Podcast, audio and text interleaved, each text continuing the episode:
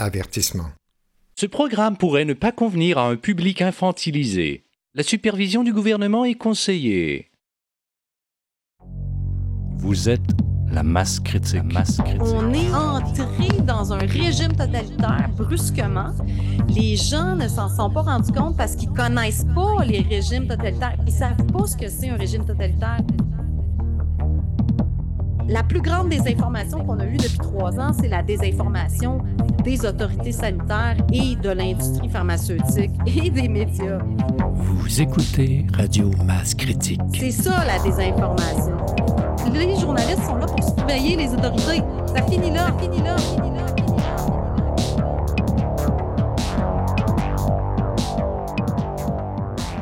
Tu ne t'informes qu'auprès des médias traditionnels qui, au lieu de faire le travail qu'on attend d'eux, censurent et désinforment la population, particulièrement au Québec.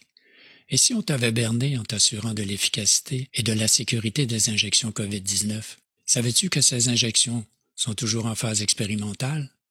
Et comme le Parlement européen nous l'a appris, Pfizer, par la bouche d'une de ses directrices, Janine Small, n'a jamais fait de test de transmission du virus SARS-CoV-2, alors que la pharmaceutique laissait entendre, sinon affirmait, que ces vaccins empêchaient la transmission. As-tu entendu parler de la multiplication des effets secondaires graves et des statistiques de surmortalité liées aux injections COVID-19? As-tu entendu parler des Twitter Files révélés par Elon Musk, des Lockdown Files au Royaume-Uni, qui montrent que la crise sanitaire était tout sauf sanitaire? As-tu entendu parler des mensonges d'Anthony Fauci et de son implication dans les gains de fonction des virus? Ce n'est pas les médias qui vont en parler, sinon pour te dire qu'il s'agit de désinformation. Et pourtant, cette information est confirmée par plusieurs sources, dont l'ex-directeur du CDC, interrogé devant la Chambre des représentants des États-Unis. As-tu entendu parler des récentes révélations de Tucker Carlson et des quelques 40 000 heures de vidéosurveillance qui démontrent qu'il n'y a jamais eu d'insurrection au Capitole le 6 janvier 2020 et qu'on a injustement condamné Jacob Chansley à la prison pour en avoir été le supposé instigateur. Alors, faut-il croire les médias lorsqu'ils répètent comme des perroquets que Poutine est le méchant de l'histoire? Salut, masse critique. Nicolas Binette au micro, en compagnie de Jocelyn Côté et Stéphane Côté. Salut, Nicolas. Salut. Vous écoutez l'épisode 22 de Radio Masse Critique. Aujourd'hui, 21 mars 2023, on vous présente la deuxième partie de notre entrevue du 28 février avec Julie Lévesque. On revient avec Julie sur le rôle des médias dans la crise politico-sanitaire pour constater la force de l'ignorance, celle qui est savamment maintenue par les pouvoirs en place, tant au niveau du journalisme et des médias qu'au sein du système de santé et des pouvoirs publics. On réalise également la difficulté de se rendre compte qu'on est effectivement entré dans un régime totalitaire, quand les voix dissidentes sont systématiquement étouffées. Mais avant, passons à la revue de presse de Radio Masse Critique.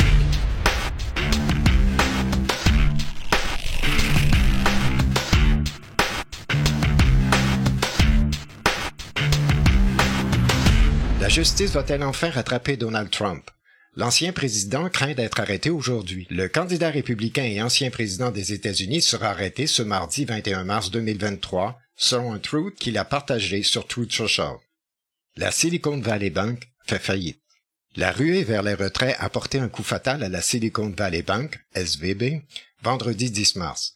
La banque a fait faillite après la relève des taux d'intérêt par la Réserve fédérale américaine, qui a fait chuter la valeur de ses bons du Trésor. L'établissement spécialisé dans le financement des startups technologiques a bien tenté une augmentation de capital, mais sa situation a effrayé les investisseurs potentiels. La chute de la SVB est la plus importante faillite d'une institution financière américaine depuis la crise financière de 2008.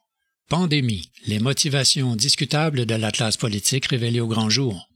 Royaume-Uni, les fuites de 100 000 messages WhatsApp de Matt Hancock, l'ancien ministre de la Santé et d'autres ministres et fonctionnaires, remettent en question une grande partie du raisonnement qui a conduit à des mois de bouclage nationaux et d'autres restrictions de la vie quotidienne.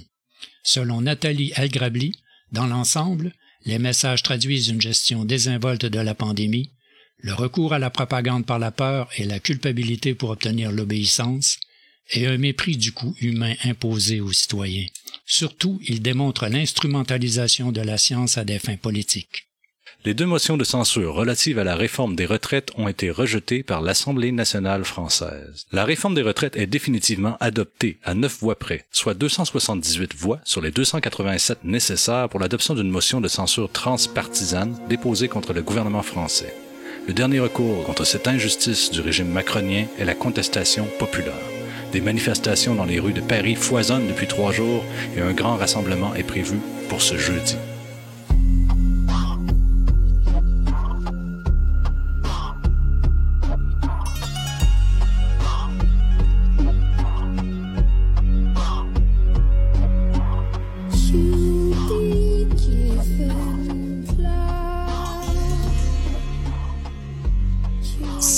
Médias, le gouvernement n'aurait pas pu vraiment imposer la crise sanitaire, politico-sanitaire. Mhm.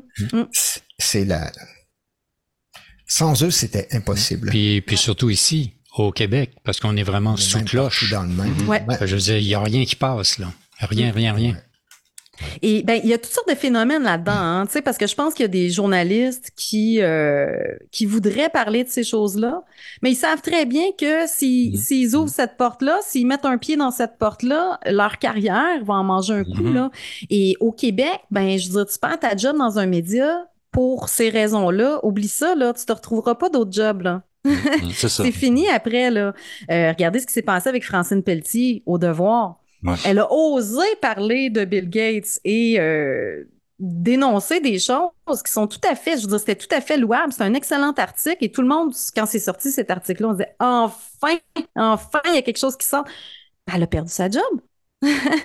Donc, euh, et, et- et Stéphane Bureau, qui a été blâmé par l'Ombudsman pour Oui, avoir euh, interviewé, de dire, mais c'est complètement dément.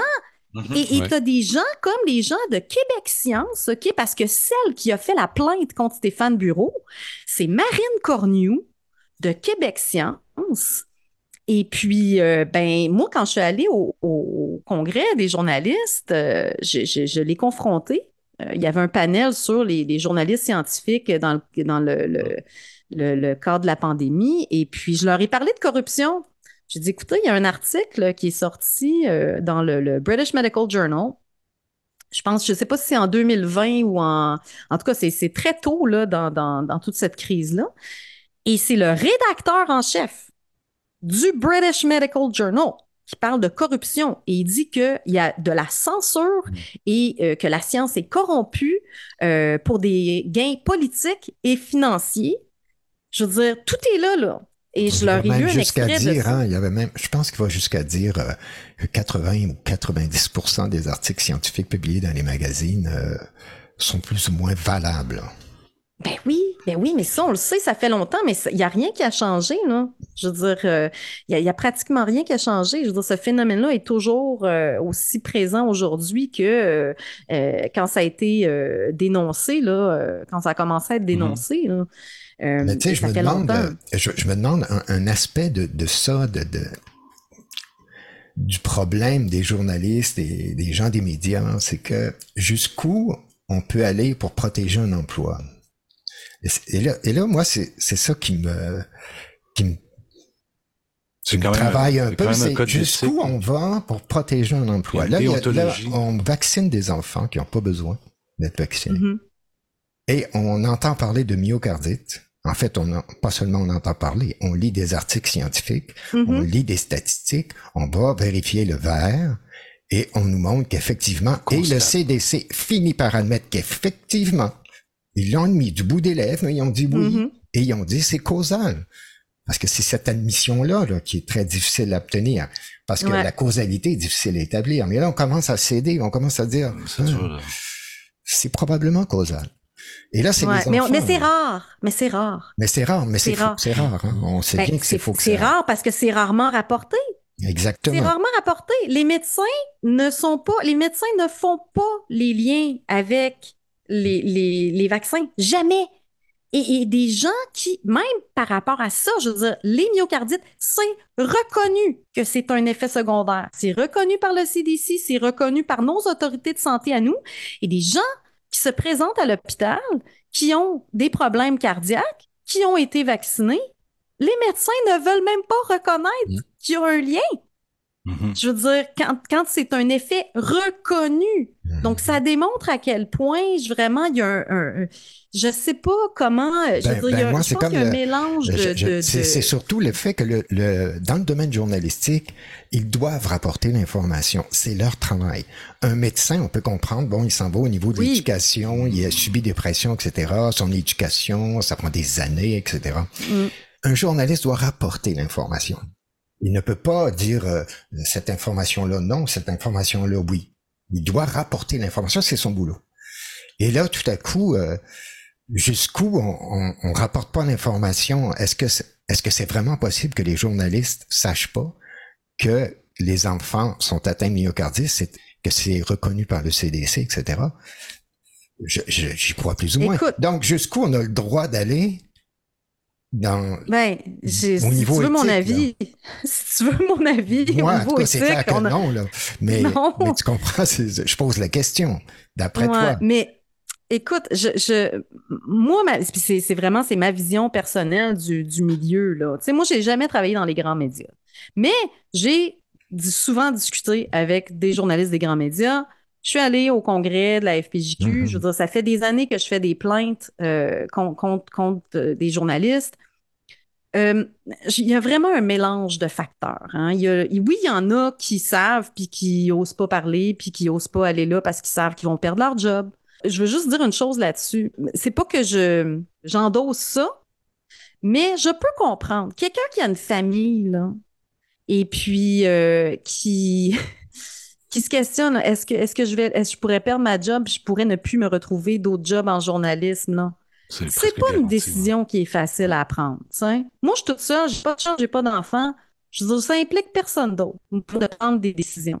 Mais quelqu'un qui a une famille, des enfants, je peux comprendre que ces gens-là euh, ne veuillent pas aller là. Ça, ça excuse pas qu'ils vont à l'encontre de l'éthique journalistique, euh, mais je peux comprendre qu'ils font ces décisions-là. Ensuite, vraiment, moi, je pense que l'endoctrinement est très, très, très, très, très profond. Très profond. Et, et, et je- moi, je ne peux pas comprendre, par exemple, des gens comme Paul Arcan qui ont fait des documentaires sur euh, les, les- les pharmaceutiques. Je veux dire, Québec sous ordonnance, on le voit bien, là, tu sais, je veux dire, les, les- euh, je me, ça fait longtemps que je l'ai vu, là, fait que je me rappelle pas exactement, là, mais je veux dire, il, il- est conscient qu'il y a un problème, Paul Arcan. Mais il était où, Paul Arcan, dans les trois dernières années? Hum, hum. Moi, je sais pas, je l'écoute plus, ça fait longtemps, là, mais j'ai pas entendu Paul Arcan euh, Mm. dire, ben écoutez, peut-être qu'on faudrait qu'on on regarde ce que font les pharmaceutiques un petit peu de plus, euh, d'un petit peu plus près.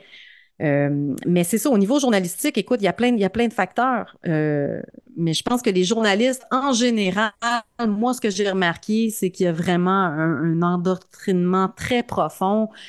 Puis ces gens-là sont pas habitués de se faire challenger parce que euh, ils répondent jamais aux, aux- aux remises en question. Que les, je veux dire, ils acceptent pas de parler aux gens.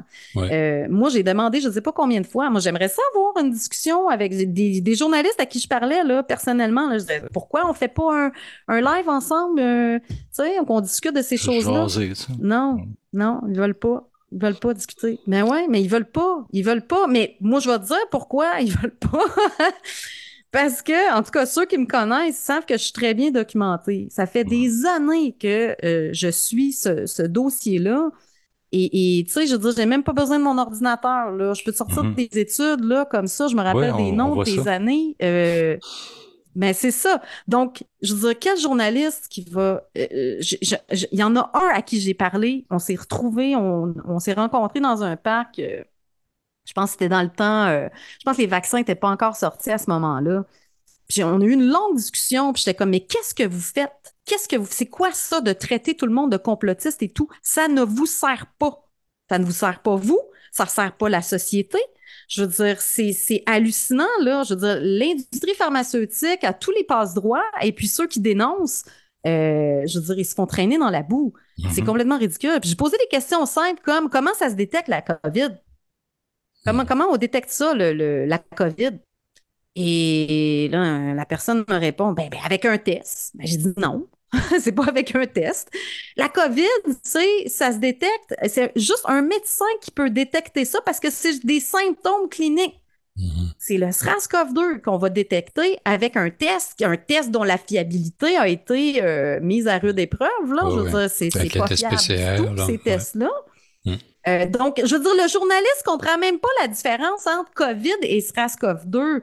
Ils ne l'ont jamais fait, cette différence-là. Euh, ou, ou presque pas. Donc, en partant, si à la base, je veux dire, ils comprennent pas comment ça fonctionne, comment veux-tu qu'ils fassent des reportages euh, euh, qui, ont, qui ont de l'allure? C'est, pour moi, c'est ça. Il y a un- vraiment un gros problème. Puis moi, j'ai fait mes études en journaliste. Tu sais, je dire, on on me dit que ouais, je suis une, je suis une pseudo-journaliste, que je prétends être journaliste. Hey, j'ai mon diplôme, OK? Mais je l'ai vu, je veux dire, dans les cours que j'ai suivis, vraiment, les profs, euh, ils ont une certaine, ils propagent l'idéologie, euh, leur idéologie. Mm.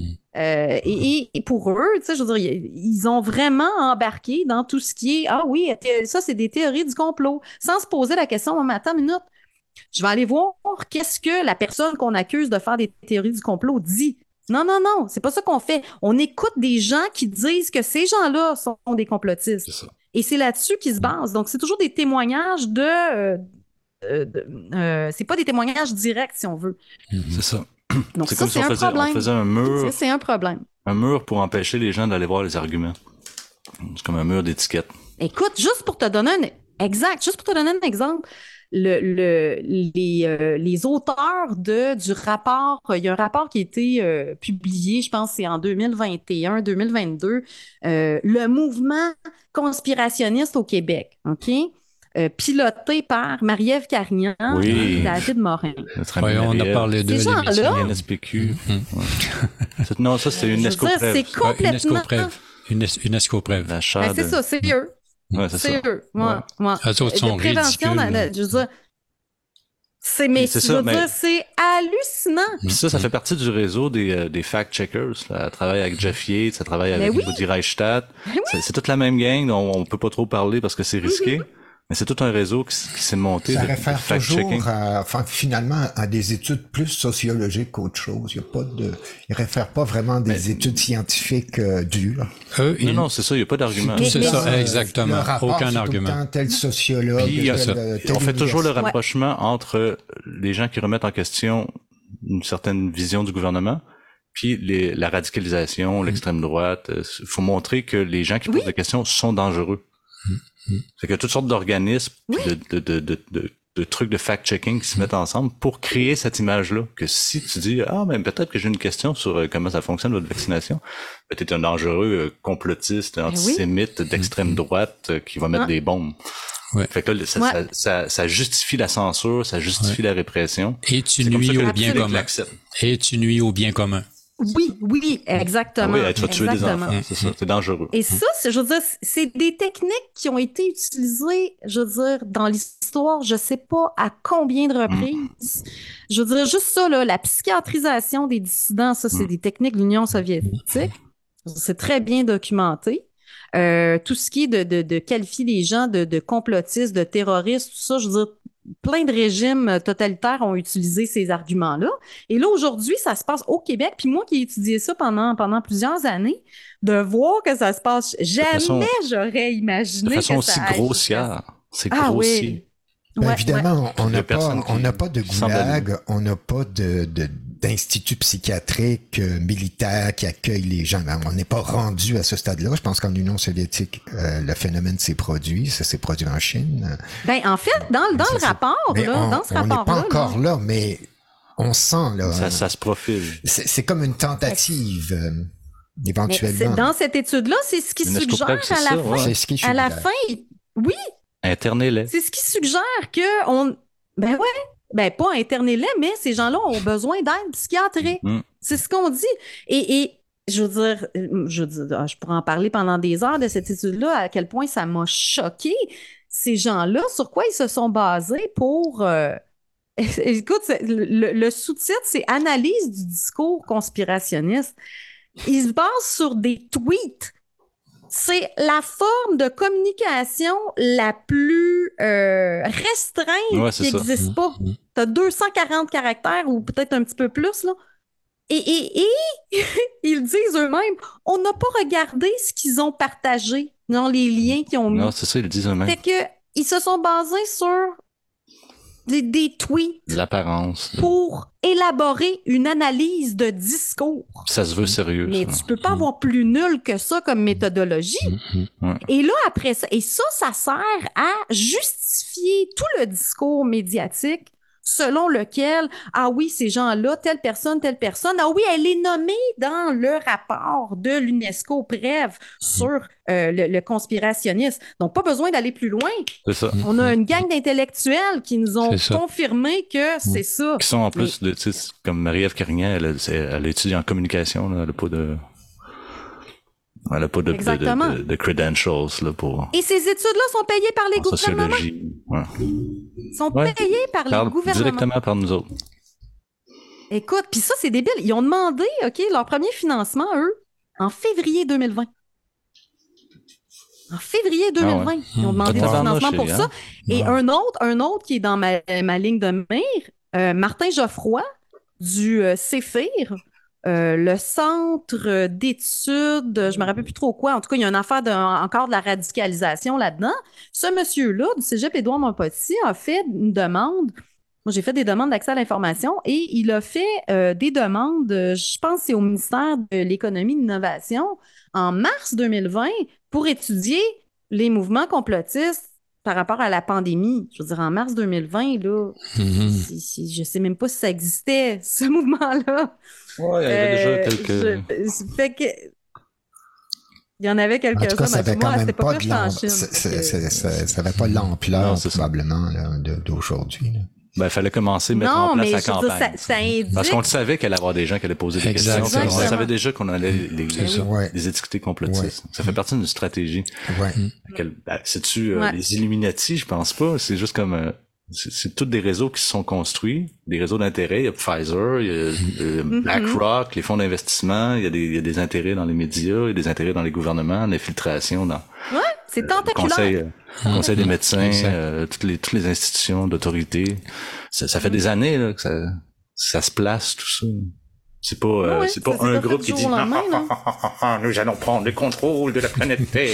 Ouais, exact, exact. Ben, en fait, il y en a qui le disent ouvertement, là, qui veulent prendre le contrôle Oh, de la planète. Oui, ça c'est un fait. hein. Il y en a qui- voit, qui là, ont au l'hubris. Forum économique Ouais. mondial, Ouais, particulièrement, ouais, ouais, ils le disent ouvertement. Là. Schwab. Je pense qu'ils ne gênent pas. New Ouais. opportunities. Yeah, ben ouais, non, non, c'est, c'est, c'est hallucinant. Donc, tu sais, de dire que c'est des théories du complot, non, non, non, c'est des complots factuels. C'est ça. C'est. Le complot qui est une catégorie importante en droit. là. Mm. Le complot, Oui, c'est une accusation euh, courante. Là.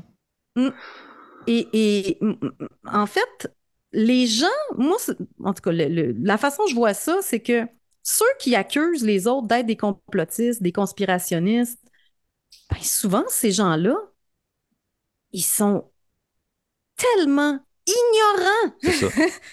tellement ignorants. Euh, c'est, c'est- souvent, ils vont utiliser le mot complotiste. Ils savent même pas ce que ça veut dire quand tu leur, leur demandes c'est quoi la définition? C'est quoi un complotiste? complotiste? Ils savent pas. Ils savent pas. Euh, et tu leur parles de MK Ultra. MK Ultra, c'est quoi ça? Ils savent pas. Que, que la CIA a fait des expériences de, de manipulation. euh. Ouais, de Euh, conditionnement. conditionnement. Hmm? Juste savoir une- une- un peu de culture puis d'histoire puis de, de- de se rappeler le régime nazi, le stalinisme, tout ce que, toutes les horreurs qui ont été faites. Quand, quand tu vois une pandémie comme ça puis la façon dont on traite les gens, les, les, les voyants rouges sont supposés allumer. Mhm. Puis en fait, il y en a probablement plus que les voyants rouges allument, mais on maintient la fiction dans laquelle tout le monde est d'accord.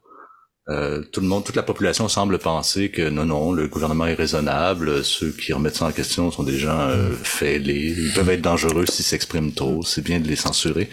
Mais je, je- c'est difficile de sûr, dire en euh, fait où l'opinion ouais, se c'est ça. situe par Où on rapport à ce en est actuellement, là, euh, tu sais, quand on veut savoir euh, combien il y a de personnes qui sont vraiment en accord avec, euh, avec ce qui s'est passé depuis trois ans, On n'a pas de stats, euh, on n'a rien. C'est difficile à dire. C'est c'est Marie-Ève Carignan d'habitude qui produit les statistiques. Là,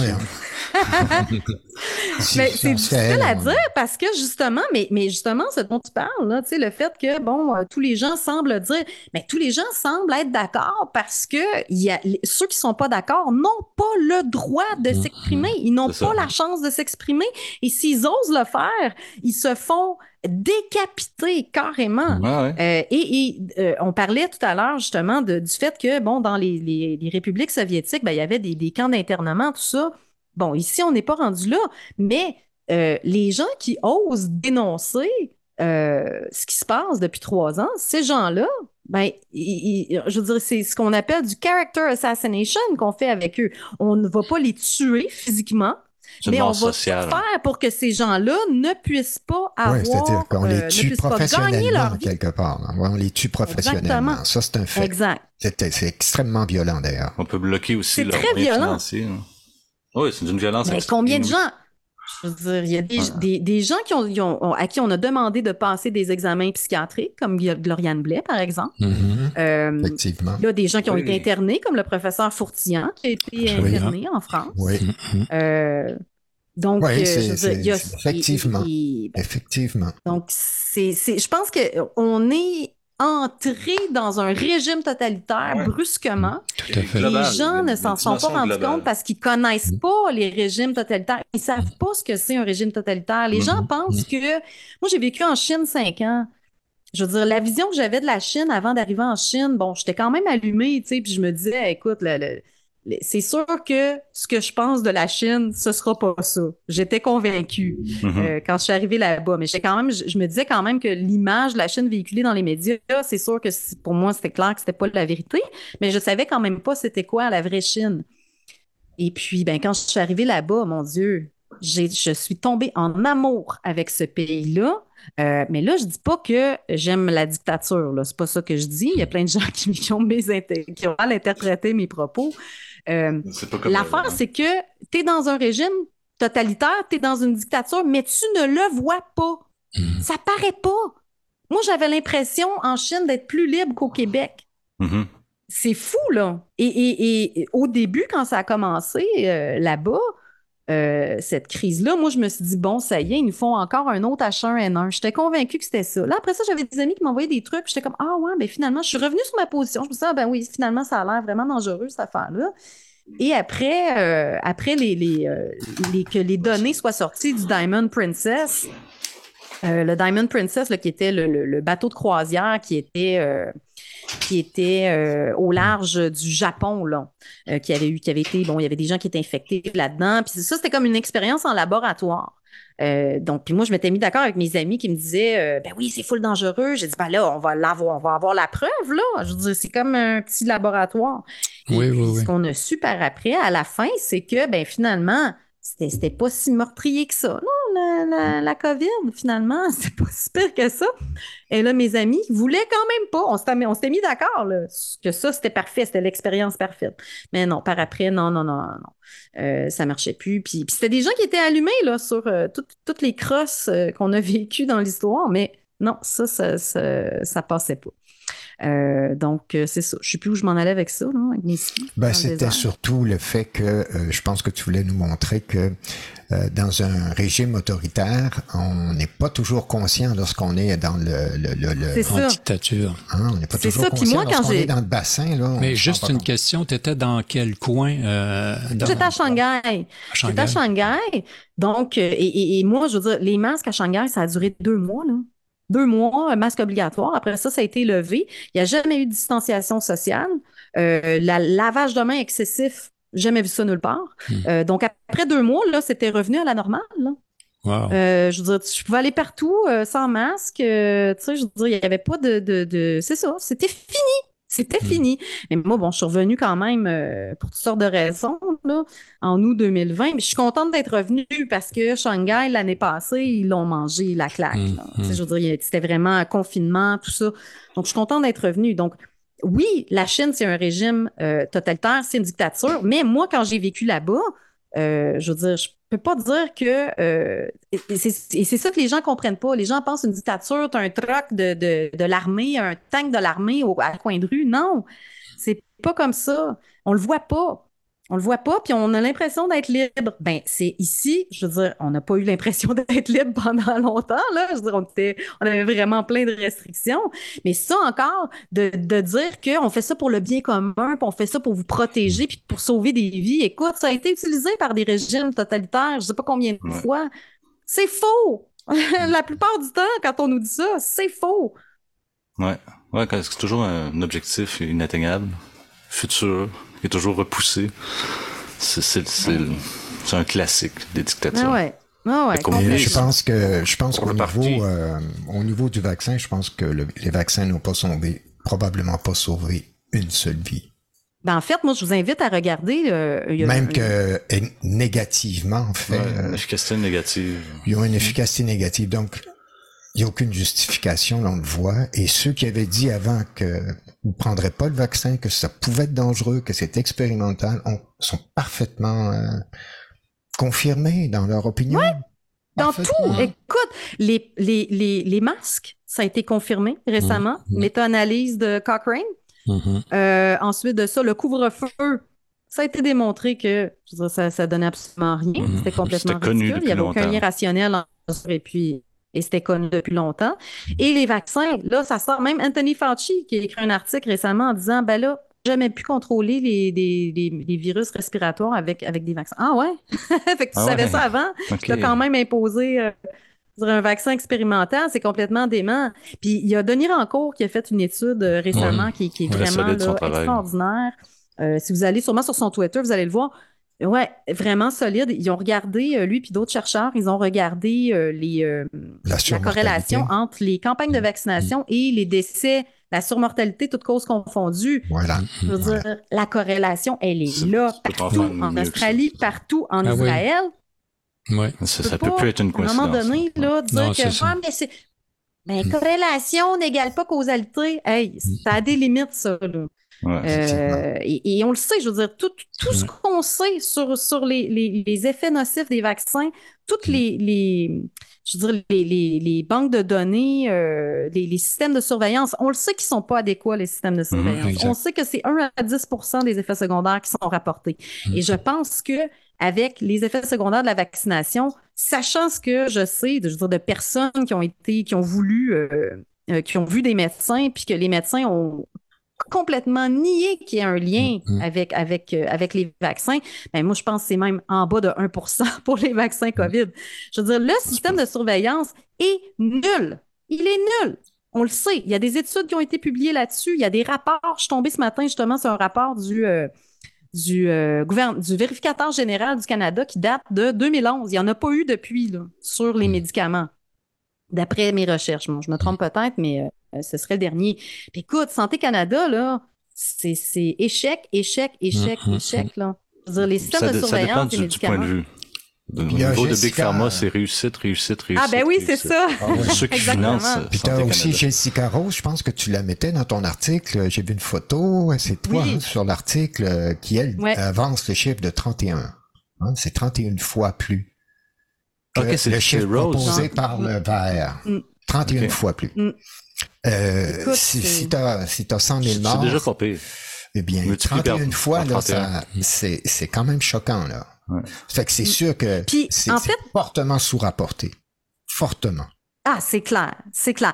Et il y a une chose dont on ne parle jamais non plus. Euh, je sais pas si vous vous rappelez, en 2021, il y a un article de Radio-Canada qui est sorti. Ah, la COVID, troisième cause de mortalité au pays. Et là, je regarde les chiffres, mais je dis, ben voyons donc, voyons donc. C'est quoi ça? Et là, je suis allée voir les chiffres de ben, c'est ça. Puis là, il, mettait toutes sortes de choses. Là, troisième cause de mortalité au Canada. Et là, il y avait toutes sortes de causes. Euh, les problèmes cardiaques, euh, le cancer, euh, mais il y avait une grande absente, les erreurs médicales. Hmm. En 2019, je pense, ou 2018, Radio-Canada avait publié un article justement sur une étude qui avait été faite et qui disait qu'au Canada, il y avait 28 000 décès d'erreurs médicales par année. Et ça, c'était beaucoup plus que la COVID en 2020.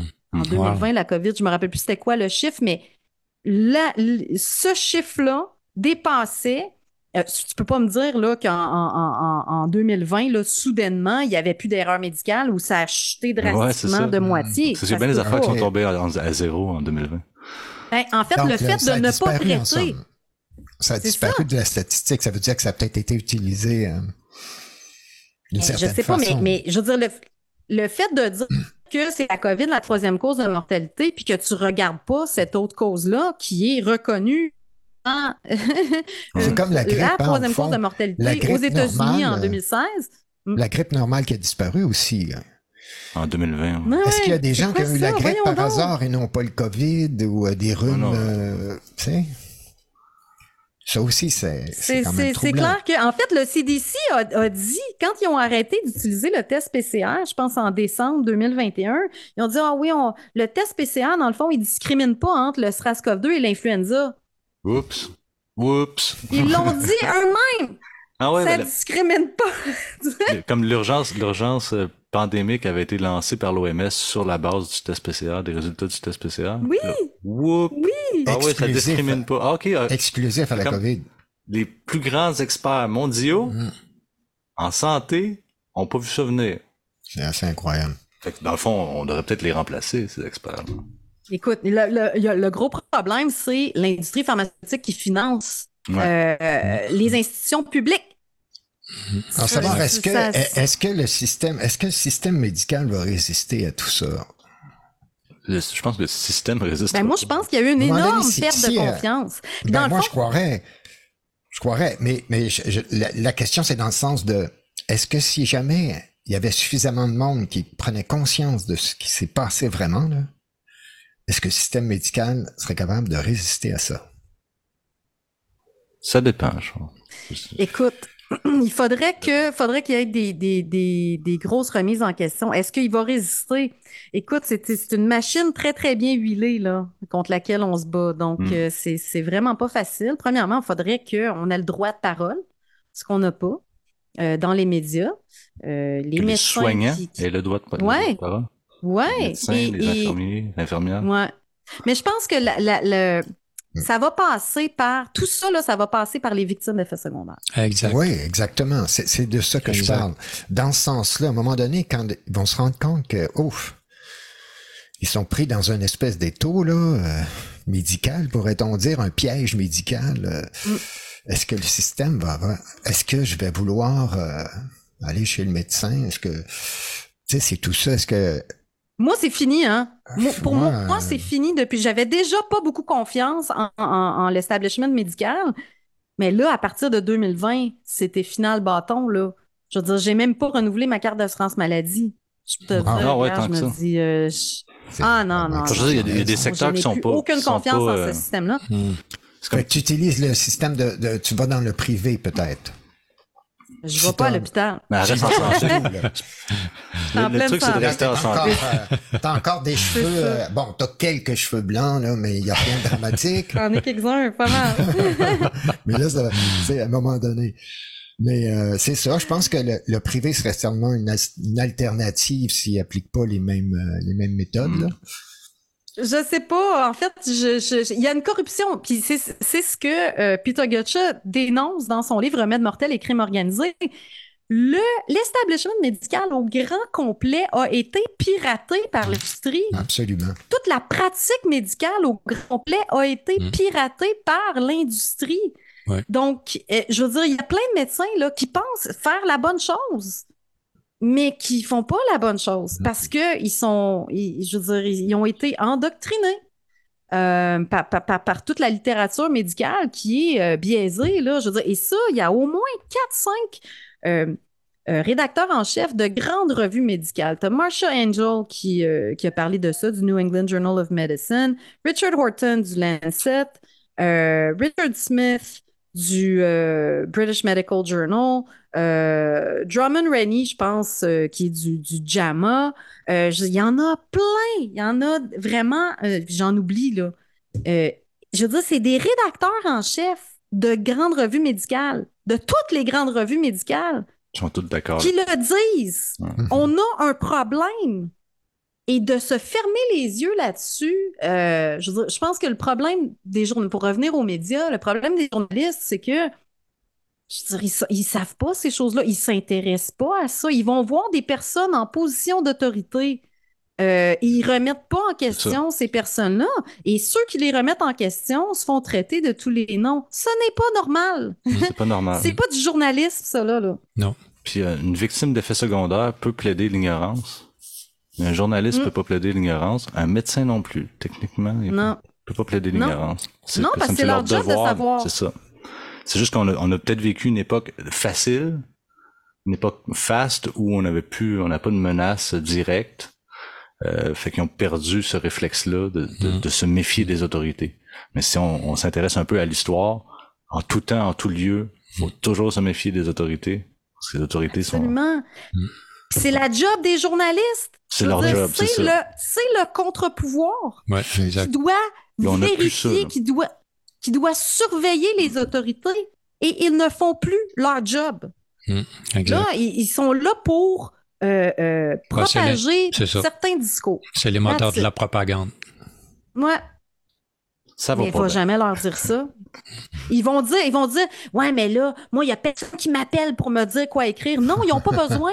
parce que quand ils t'ont engagé, ils voyaient bien que t'étais, tu, tu, tu, tu, mm-hmm. conformais à leur idéologie. Peut-être involontaire, probablement involontairement. Euh, parce que souvent, les, les, les, gens qui vont étudier en journalisme, c'est des gens qui s'intéressent à l'actualité, donc qui vont lire les mm. journaux et qui se posent pas trop de questions souvent euh, et, qui vont dire ben oui puis souvent qui admirent les, les journalistes vedettes. et puis euh, qui veulent être moi il y avait une fille dans mon cours écoute elle travaille aujourd'hui au journal de Montréal. Elle a dit ah moi je veux tellement réussir je veux tellement réussir puis elle a travaillé aux 24 heures. Puis tu vois elle elle voulait réussir. Dans le fond elle voulait pas nécessairement euh, faire de l'information, informer les gens, découvrir toutes sortes de scandales. Elle voulait réussir. Hmm. Donc, euh, je sais pas qu'est-ce que trop, qu'est-ce que ça voulait dire, mais elle a même pas fini son cours parce qu'elle est engagée, je pense, au Journal de Montréal ou aux 24 heures. En tout cas, je me rappelle pas. Mais euh, non, non, elle travaille aux 24 heures. En tout cas, elle, elle, a été engagée. Elle a pas fini son cours. Moi, je l'ai fini mon cours. J'ai mon diplôme. Euh, puis, ben moi, je fais pas. Je veux dire, les autorités, les journalistes sont là pour surveiller les autorités. Ça finit là. Et, et du moment où ils marchent main dans la main, et c'est ce que c'est ce que, ce que Event 201, les recommandations, c'est ça que c'était, que les mm. médias et mm. les gouvernements marchent de concert mm. et puis euh, euh, pour propager le même message, le message, pour propager le message des autorités et pour censurer ce qu'ils appellent la désinformation. Mais la plus grande désinformation qu'on a eue depuis trois ans, c'est la désinformation des autorités sanitaires et de l'industrie pharmaceutique et de des médias. Et des médias. C'est ça la désinformation. Euh, et des gouvernements. Mm. C'est un système parfaitement. Exactement. Tout est intégré. Puis euh, ça fait partie de l'individu. Et, si c'est pas ça, un régime totalitaire? Hmm. ouais. Et, si c'est pas ça un régime totalitaire, je sais pas ce que c'est. C'est pas parce que c'est pas fasciste puis c'est corporatiste que c'est pas un, totalitarisme. Hmm. C'est un, un, totalitarisme corporatiste, en fait. Ben, en fait, le fascisme, est-ce que c'est pas l'alliance entre... Moi, j'avais lu quelque part la définition, que la définition du fascisme, c'était quand l'État et euh, les entreprises privées, euh, je veux dire, ouais, marchent main dans Mais la main. C'est à l'échelle nationale. le fascisme, au fond, c'est ça. On est plus que... C'est comme c'est supranational. C'est comme c'est un fascisme global, en fait. Oh, oui. Ah ouais, parce que ça s'est installé partout en Europe, partout en Amérique. Ça. Mais particulièrement en Occident. Mm. Fait que l'aspect national, il, est mis de côté. Oui. Il est instrumental. Mais euh, je pense que, tu sais, le, le, on, on, chiale souvent contre les réseaux sociaux, Internet, tout ça, euh, mais c'est une arme à double tranchant. Hein? On voit que c'est l'arme des élites parce que c'est grâce à mm. ça qu'on est capable de euh, modeler les esprits. Hein? C'est grâce à ça qu'on est capable d'avoir des messages uniformisés un peu partout sur la planète. Mais en même temps, ça permet aux gens de s'éveiller puis d'aller voir ailleurs. Et, et, les gens ne sont pas restreints mm. aux message des médias comme avant. Mhm. Euh, avant, euh, tu sais, je veux dire, ça prenait du temps là, avant d'avoir la vérité sur un sujet. Fallait que mhm. des gens fassent des recherches, qui écrivent un livre, puis c'était publié euh, souvent mhm. cinq ans plus tard. Aujourd'hui, c'est du jour au lendemain, et là, on le sait, qu'est-ce qui est vrai, qu'est-ce qui est pas vrai. Et c'est pour ça, selon moi, c'est pour contrer cette, cette montée-là euh, populaire contre les autorités que euh, y a cette campagne de propagande vraiment contre tous ceux qui, euh, qui dénoncent là, le système, dans le fond. Et les journalistes qui, dont ça devrait, ça devrait être la job de dénoncer ce genre d'affaires-là, ben, ils font partie du système maintenant. Donc, ils sont ceux qui sont attaqués. Et puis, quand je vous disais tout à l'heure, je pense pas que oui, il y en a des journalistes qui savent ce qu'ils font puis qui, qui, qui, font de la propagande sciemment. Mais je pense que la très grande majorité, c'est des gens qui sont endoctrinés. Et puis, mm. ça, je l'ai vu quand j'étais au congrès, justement. Ils parlaient du fait, oui, on se fait agresser, on se fait agresser par les gens. Et, c'était quoi la cause de l'agression, selon eux? C'était le trumpisme, mm-hmm, les réseaux sociaux euh, et les, le, les, les, les, complotistes, le complotisme. Mm. Et, et, là, je les ai confrontés là-dessus. J'ai dit, mais c'est parce que vous pensez pas que c'est peut-être le manque de neutralité des médias? Parce que moi, je me fais pas agresser, vraiment. moi, je reçois beaucoup d'amour, exactement. Euh, moi, c'est drôle, moi, je reçois beaucoup d'amour des gens. Les gens apprécient mon travail beaucoup. Donc, c'est peut-être peut-être que vous avez un examen de conscience à faire, mais ces gens-là, ils pensent vraiment qu'ils n'ont rien à se reprocher. Ouais, c'est ça. Et, et, je pense que c'est, je pense que c'est, ils, ignorent. Pour eux, c'est logique. qu'est-ce qu'ils ont à m'attaquer? Euh, C'est des fous. Ben, ça doit être les drapeaux euh, MAGA. Euh, c'est ça. Où, là, ça doit être, ah, c'est parce qu'ils sont, ils sont, c'est des Trumpistes. ils, se trouvent une excuse pour pas avoir à réfléchir, pas avoir à réfléchir, faire la réflexion. Pour pas avoir à. Qu'est-ce qu'ils ont à d'autocritique. Puis on a, tout, on, a tout, on a toute tendance à faire ça. Je pense qu'il faut, rester euh, alerte. Certainement. Certainement, tu sais. Puis, euh, je veux dire, de notre côté aussi, là, je veux dire, il y a de l'aveuglement, puis il y a de l'endoctrinement. Dans, dans ceux qui contestent, il y a différentes factions aussi, il y a différentes cultures qui se côtoient. Mm-hmm. Fait que oui, il y a, il y a, des, il y a des gens euh, plus conservateurs, plus à droite. Puis justement, comme l'explique Alain Deneau, on l'a interviewé, j'aime bien son explication, ce qui dit que quand les médias qui ont, qui ont une tendance, quand la doxa est de, de gauche, est assez socialiste en France ou ici, mm-hmm. euh, les médias qui contestent, ceux qui veulent contester le gouvernement, ont trouvé une oreille ou ont trouvé un canal dans les médias qui sont traditionnellement euh, conservateurs, anti-gouvernement. Fait que ça a apporté beaucoup de beaucoup de public aux médias de gauche, euh, de droite, pardon. Mm-hmm. Ça, ça l'aide aussi la propagande de dire ah ben ceux qui contestent c'est l'extrême droite parce que là on associe on associe ceux qui contestent qui apparaissent dans des médias de droite. On dit ben tu vois il est associé à la droite. Oui mais c'est parce que c'est les médias de c'est les médias conservateurs qui qui les qui leur donnent euh, la ben exactement. Eux ils, ils, nous ouvrent aucunement là. Puis même on amalgame. Absolument, absolument. Puis, je veux dire, moi, pour avoir été sur le terrain depuis trois ans, je peux vous dire que la très grande majorité des gens que j'ai rencontrés dans les manifs, dans toutes sortes d'organismes comme euh, Réinfo COVID, Appel à la liberté, tout ça, la très grande majorité des gens que j'ai rencontrés, c'est pas des gens de droite, là. Non. Il y a plein de gens qui sont des gauchistes, progressistes, qui sont complètement euh, estomaqué de voir ce qui se passe mhm. avec la gauche. Traditionnellement, la gauche, c'est celle qui est euh, en faveur de la liberté, mhm. en faveur de l'indépendance, qui veut pas trop de... Euh, dans le fond, c'est ça, qui, qui, qui, qui dénonce les élites. Mhm. Et là, la gauche est devenue la voix des élites. Ouais. Absolument. Absolument. Donc, il y a On eu très un bien. Aux États-Unis, oui, c'est comme si, euh, en fait, c'est comme mm. si la gauche avait disparu, en fait. Et euh, c'est la question qu'on posait à Alain Deneau. Hein. D'ailleurs, on avait posé la question, on avait dit, est-ce que, euh, compte tenu de ce qui s'est passé au niveau du gouvernement, il n'y a eu aucune opposition d'aucun député durant mm. tout le processus de, de, la, de la crise sanitaire? Il n'y en a eu mm-hmm. aucun. Mm. là, on lui, a dit, on lui a demandé, mais est-ce que ce serait possible que la gauche ait disparu au fond. Mm-hmm.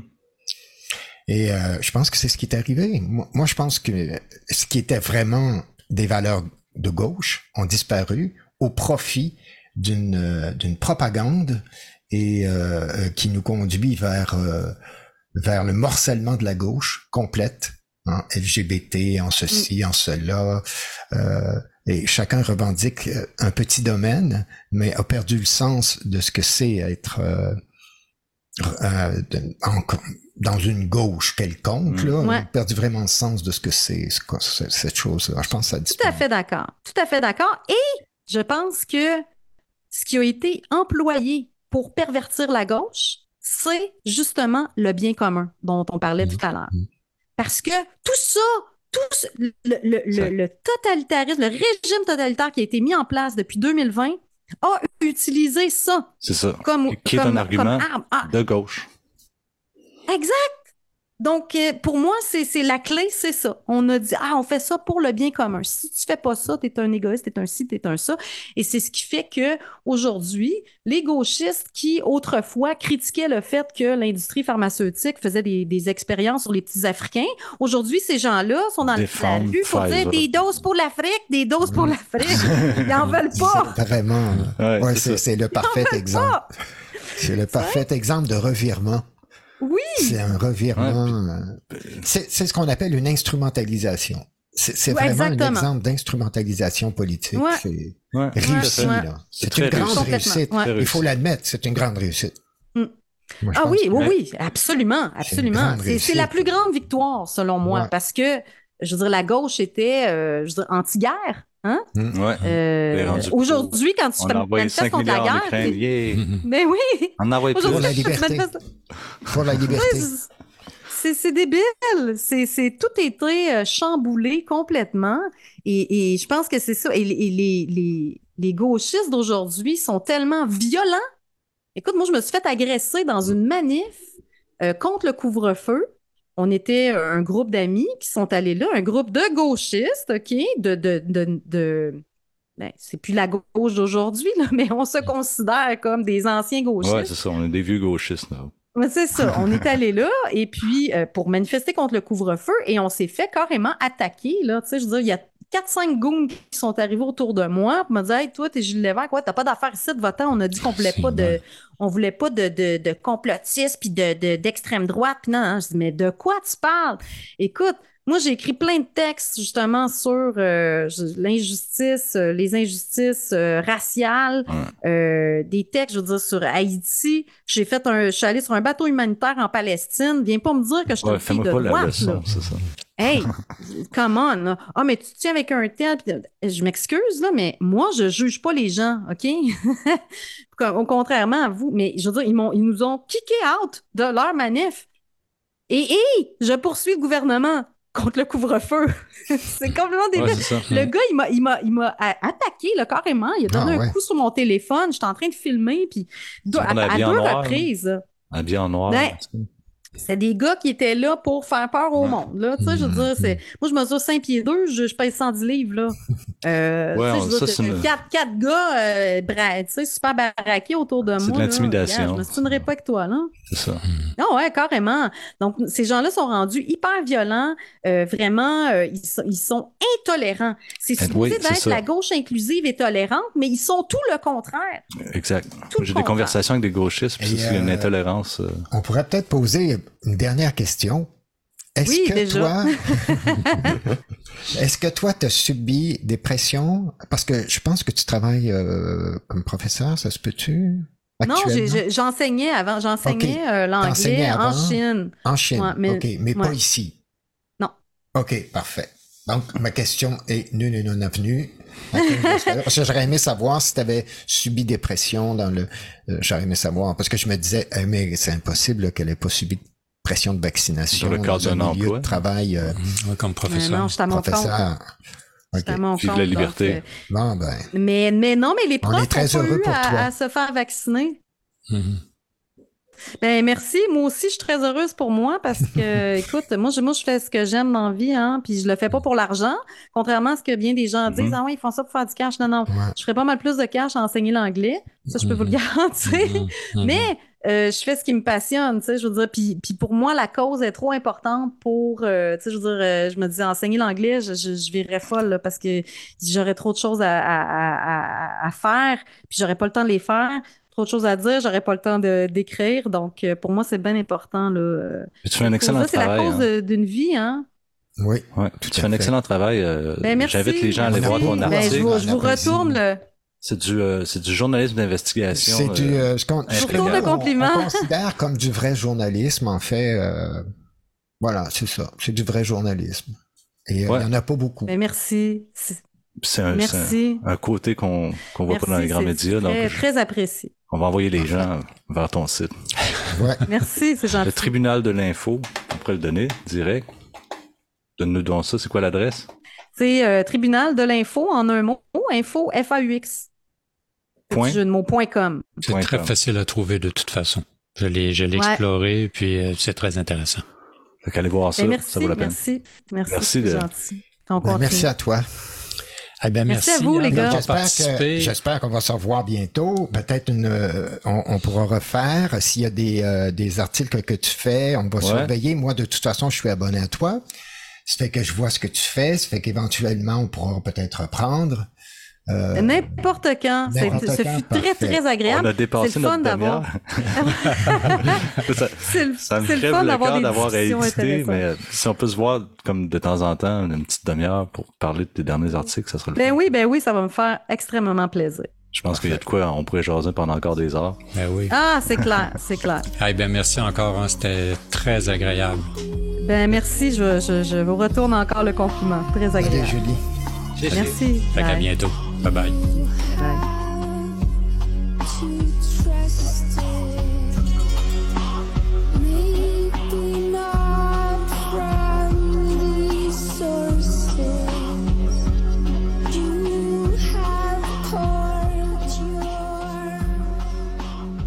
Et voilà, c'est ce qui conclut cet épisode.